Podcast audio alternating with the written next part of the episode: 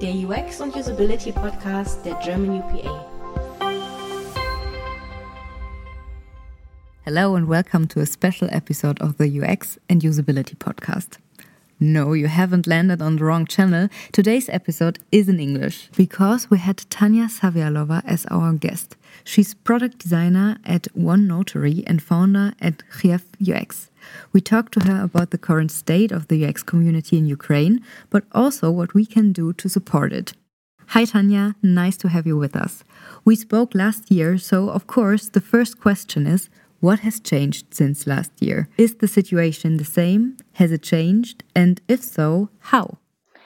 Uh, if we talk about overall situation in Ukraine, last year when we spoke, everyone had high hopes on uh, how Ukraine will progress and will kick out unwanted neighbors from our territories. Unfortunately, we didn't have enough weapons to support this movement. Therefore, our defenders have stuck and we had more Russian bombs coming on our cities. If we talk about overall Ukrainian design community, here situation is a bit different. As a community, we have become stronger, and I I feel it.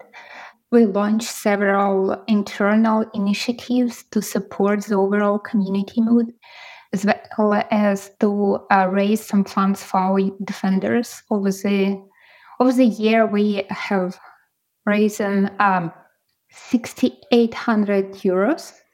That is much bigger in, in hryvnias. and we transferred all those funds to our defenders.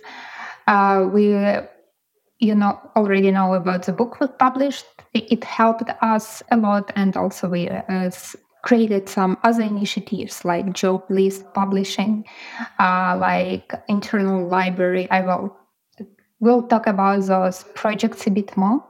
Um, I believe that most of Ukrainian designers have already created a robust work workplace at home. So we have like at least two lines of internet, some external and internal power supplies, so we can I can stay productive whatever happens, and uh, it it gives some some reassurance that we will stay online and we will endure whatever happens.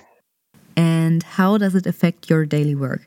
What does a typical day of an UX professional look like today? Yeah, for majority of Ukrainian professionals, we definitely have our daytime job, but we also have evening or morning time volunteering initiatives. For some of those, we help with social media posts. For some of those, we help to create the websites and products uh, that help Ukrainian army or Ukrainian volunteers or other of dozens of initiatives that are created every day in Ukraine to make sure that we have all the capacity and all the funds that we need so, there are obviously a lot of challenges with this routine. What do you think are the biggest challenges? I believe that one of the biggest challenges, not for me personally, but for community, is that due to those uh, attacks, less there are less um, non-military projects that are in development right now in Ukraine. Many have to cut their budget because because for the time people are in shelters, they not every industry can work, and it um, influences profits. And also there are companies who withdraw their businesses from Ukraine, and it creates unbalance on the job market. So there are less jobs, and it comes with with own challenges but like uh, what we see is that for, for the community, the, the jobs, the employment situation, one of the toughest challenges at the moment. In terms of emotional and psychological stress, are there any systems in place or do you talk about them? Are there any strategies to deal with that? We raise those topics in communication we also during our meetups we talk about psychological resilience uh, we talk about like there are many books you can read there are many uh, many ways you can uh, help others and help yourself. Uh, and we collect and share this information. We collect and share insights. Um, we invite people who have a, a, bit more expertise to share those insights. So yeah, um, psychological resilience is a very interesting topic, and uh, people more invest into the psychological well-being, like meditation is a good one. Um, having breaks, helping others, talking to others, communication is super cri- critical when you are in tough situation. I see. And just for the UX community in the Ukraine right now, so what are your biggest challenges as a community? What do you need? As a community, we understood the need for online communication. Uh, while ago, COVID was the first alert, and uh, where we realized that we need um, to find a way to communicate uh, outside of meetups, outside of um, offline meetup. So we created a chat where people can just find a person, uh, randomly, uh, randomly assigned person to talk to on design topic. And it was super popular during COVID. And uh, it, it is still popular to it we have added our youtube channel. So people who were not able to attend our meetups can watch our talks online afterwards and we see huge success. And then we also realize that people need uh, a sense of being part of something bigger so within our community we also run fundraisers Talking about the job situation, we also launch our own job board so we can help companies and people meet faster. And actually, our community channel is one of the tools that employers are super interested in because they can see how particular person behaves in a community before hiring a person. It is like a good, a good uh, assurance that this person would be a great employee afterwards. Uh, we also have launched a library where community members from different cities can order a paper book. It is less expensive than buying the actual book. They only pay for the delivery, uh, the delivery cost. Um, we also launched a mentorship platform so people who need advice, they can find a main mentor. It is yeah similar to ADPList, but it is local, and you have Ukrainian designers there. Many people agree to work on this platform and be paid as a donation to Ukrainian to support Ukrainian defenders. So it's also a great initiative. Yeah, we uh, constantly look for new opportunities also for user research uh, since there is no platform to find specifically Ukrainian users. We launched on a research platform. So uh, people who just learn to run user research can find someone to talk to in community. Also believe that uh, there are many connections that can be found, many interesting users can be found through the community. Like, for example, you are looking for a pharmacy, a pharmacy worker and um, mom of uh, other community member can be improves our lives. Thank you so much for sharing. So we talked about your community, the challenges, all the initiatives that are doing right now. How can the UX community is in Germany support the UX community in Ukraine right now? Yeah, thank you for asking. Uh, I would say number one is whenever you have a project and you want to hire, consider hiring someone from Ukraine or someone in Ukraine. It is super important for overall uh, industry to have jobs, to have steady income, so we can support ourselves and also support uh, our defenders. Uh, the number two, I would say, whenever you have Ukrainian colleagues working next to you, take them out, help them with socializing, because being away from home and for such a lengthy period, like almost two years now, it is super tough. And many people just don't show they uh, toughen up, they endure, but they would really appreciate your your effort and, and your touch. Uh, what else? Uh, if you're ready to donate, there is a number of Ukrainian initiatives you can support. Uh, out of those trusted ones, Come Back Alive. They help military. Uh, they help buying necessary arms. There is a Call Help Fund. It is a charity organization created by, our IT community. It helps our defenders. Uh, there is a fund that is called Azov One. It is the charity organization that supports one of the biggest military organizations in Ukraine. If you want to support non-military initiatives, there is fund called It helps children with cancer because unfortunately, when war starts, cancer doesn't go away and children need help. And also, uh, there is an organization that is called UAnimals. It helps animals uh, who suffer because of war. They help to evacuate tigers and lions from war zone and um, move them to europe they also help smaller animals uh, and they, they give those animals a chance to survive. You touched on the specific resources or knowledge we could benefit from each other. Is there anything that you want to elaborate? Uh, I would say uh, the notion about yeah sharing information about cultures. So uh, if we talk about resources, 10 years ago when traveling to Europe, uh, I saw a, a, gap in knowledge and uh, process maturities between countries. Now, due to e-learning capabilities, I see that processes in many countries they are pretty similar.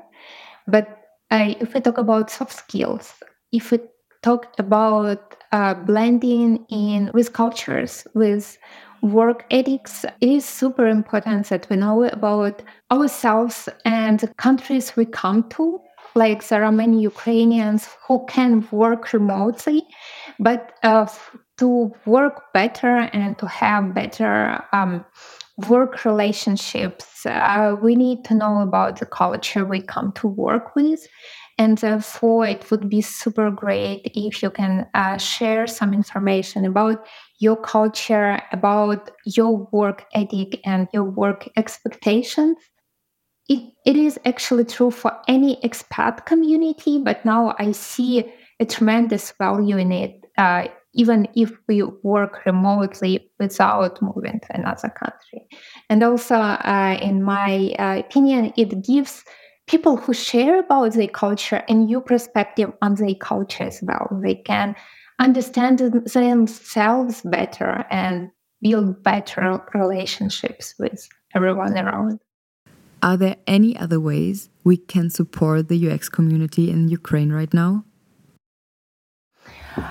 I believe we can uh, do mentorship, like for people from Ukraine who want to work with Germany or who came to Germany and already works there and look for advice it would be great if we can find mentors specifically for working with Germany and same with other countries it would be super beneficial. We can uh, around common initiatives like uh, the books that we have created for Ukrainian community.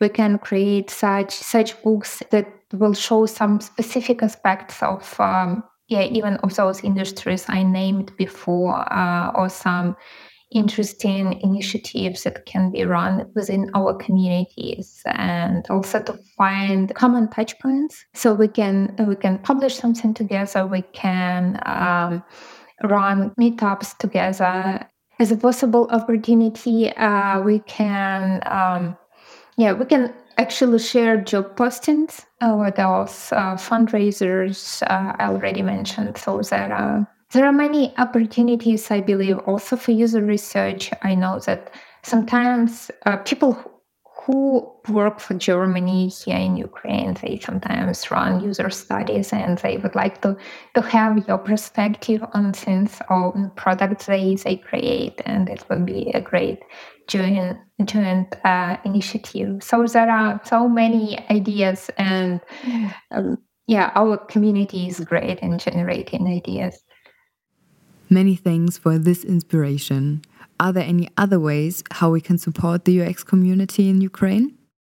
There was a good question about is there something that, that we would like to share with international community to understand our situation better. And uh, for me, it is super important because whenever I travel, I see uh, that not every person has understanding of how language is important. Or how a background of, of company you work with is important. And recently there was a situation where i was checking in into a german hotel uh, and it had super nice user interface. And at the end uh, this hotel realizing that i'm from ukraine decided to say thank you in russian. And for me, thank you in Russian, it is like uh, I don't feel it like a nice gesture, but more like a gesture of aggression. Because where I see Russian flags now, I see those when bombs are falling on my city.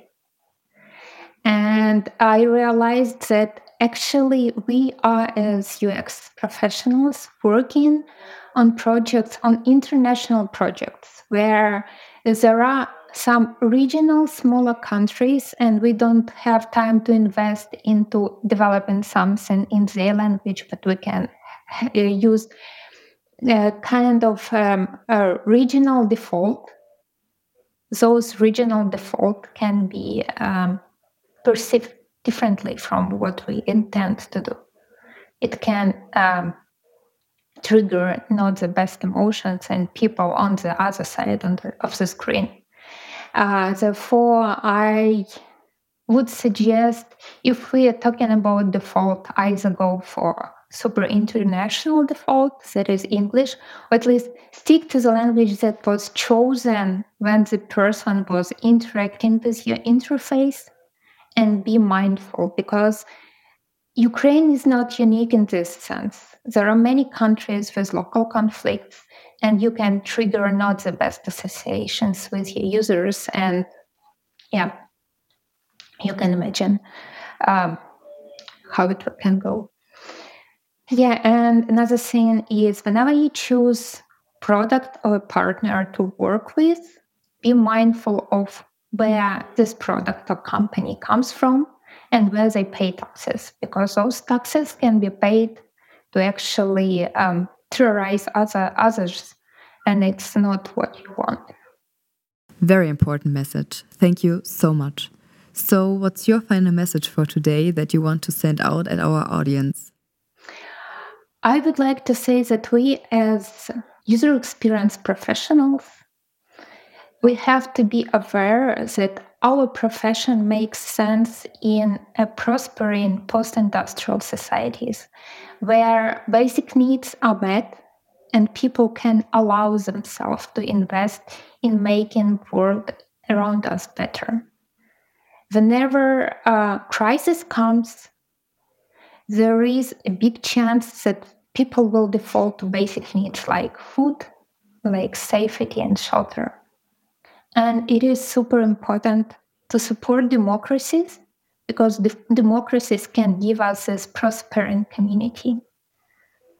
And basically, to support our profession and our lifestyles, we have to be aware that we have to be on, on the side of democracy.